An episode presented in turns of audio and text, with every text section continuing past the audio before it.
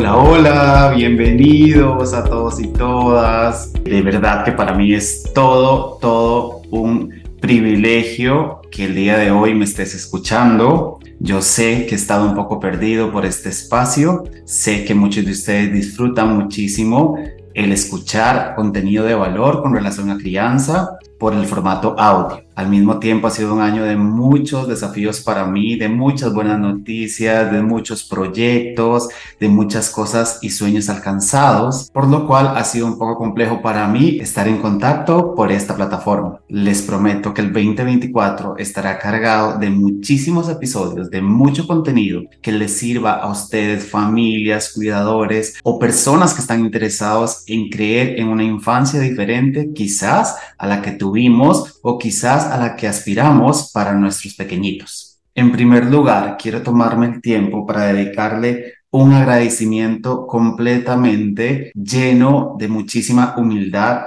a los 19 países que se unieron a este podcast porque en principio pensaba que únicamente Costa Rica era el país al que yo iba a alcanzar por medio de este mensaje en formato audio. Spotify, la plataforma más utilizada por la mayoría de ustedes, ha revelado en días anteriores esta noticia que para mí es supremamente importante. 19 países escucharon el mensaje de todos a bordo. Y para mí, eso es un regalo que no tiene precio. Costa Rica, México, Colombia, Chile y Estados Unidos son los países que estuvieron en esta tripulación durante todo este año.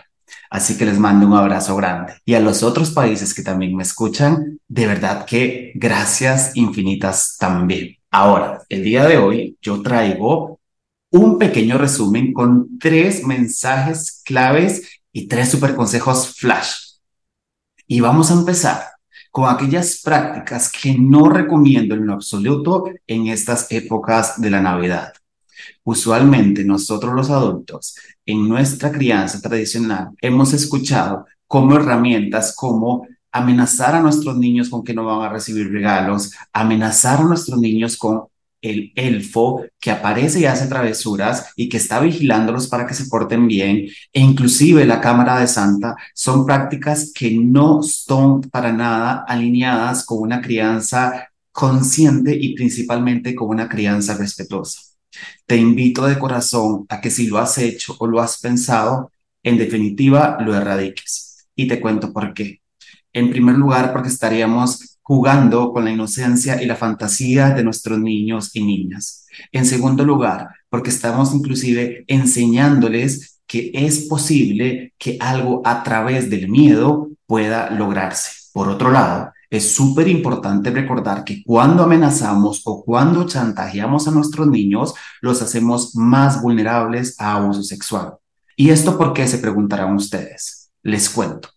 Cuando nosotros estamos pequeños, empezamos a programarnos de manera mental con todas esas referencias que los adultos introducen en nuestra mente. Nos enseñan un idioma, nos enseñan cuáles son las religiones que vamos, o cuál, nos enseñan cuál es la religión que vamos a tener o las creencias, y así vamos por la vida desde pequeños sumando y sumando referencias mentales. Si una de las referencias mentales es que yo puedo hacer algo con tal de adquirir algo, ejemplo, yo tengo que recoger juguetes para que me traigan más en Navidad o yo tengo que portarme bien para que no me quiten mi regalo de Navidad, perfectamente esta es una posibilidad para que un futuro abusador pueda implementarlo en su estrategia de abuso con nuestros niños y niñas. Recordemos que se escuchan pocos casos de abuso sexual infantil que sea violento, por lo general utilizan el chantaje, la amenaza, y si nuestros niños y niños están exentos a esto, habrá muchísima menos posibilidad de que estén vulnerables. Ahora, vamos al siguiente tema, un tema que me encanta, y es esa pregunta constante que se hace en las familias sobre la crianza respetuosa nos invita a no mentirle a nuestros niños sobre Santa, el niño Dios, o cualquier otra creencia que queramos festejar o cualquier otro ritual que queramos acostumbrar con nuestros niños y niñas. Y ahí viene la confusión. Pero les tengo una noticia. Así como nuestros niños y niñas creen en el ratón Pérez, así como nuestros niños creen en la hada de los dientes, así como nuestros niños creen en la magia de las películas, en la magia del que a veces no existe, de igual forma estarían creyendo también en Santa o en el Niño Dios. Entonces, no le estaríamos mintiendo únicamente estamos aprovechando ese momento mágico o esa etapa mágica en la infancia donde creen que Santa existe y que también el niño Dios puede existir. Por eso no te confundas, no te abrumes y ten calma en este tema. No pasa nada. Cuando nuestros niños nos pregunten y tengan la edad, podremos de manera honesta decirles, efectivamente, Santa y el niño Dios no existe.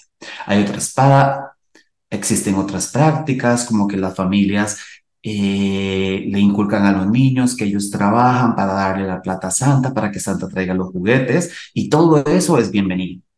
Cada familia es la dueña de sus decisiones. Cada familia decidirá lo que considere oportuno para su crianza, para su niño y para su niña. Y nadie debería ni cuestionar, ni señalar, ni ni generar culpa en este sentido.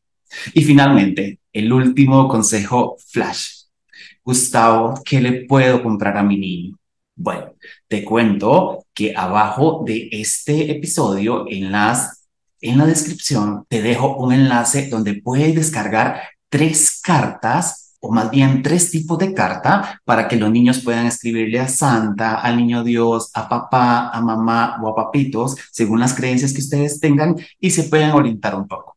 Pero lo más importante, si ustedes me dicen, Gustavo, ¿cuál es un regalo que nunca debería faltar? Bueno, hay regalos, por ejemplo, como muñecos de los personajes favoritos o este, las Barbies y bueno, todos estos regalos comerciales que nuestros niños por lo general tienen deseos de tener y en eso no tengo absolutamente nada que poder decirles. Lo que sí les puedo comentar es que las piezas sueltas, los magnéticos, los imanes, los legos, son juguetes que tienen mayor posibilidad de exploración, de creatividad e inclusive de uso. Muchas veces nuestros niños piden un regalo específico de algún personaje o de un carro específico que después ya no lo siguen utilizando porque la funcionalidad se pierde desde el inicio o se pierde a un tiempo bastante rápido. Al mismo tiempo, las piezas sueltas, los imanes, los legos, podemos utilizarlos de mil maneras. Y por eso será para mí siempre la recomendación más importante cuando me dicen qué le puedo regalar a mi niño o a mi niña. Acá en la descripción también te vamos a dejar unos links de Amazon, que es lo que más tengo al acceso para aquellas personas que sí pueden comprar por medio de esta plataforma. Hago paréntesis, no es un comercial, no me gano nada, únicamente para que se den una idea de a qué me refiero con este tipo de regalos. Ahora, también les voy a dejar otros enlaces de algunos materiales que para mí también son muy alineados con la infancia, que ustedes también pueden regalárselos a sus niños o a sus niñas. Y bueno, este episodio es así, como les dije, flash.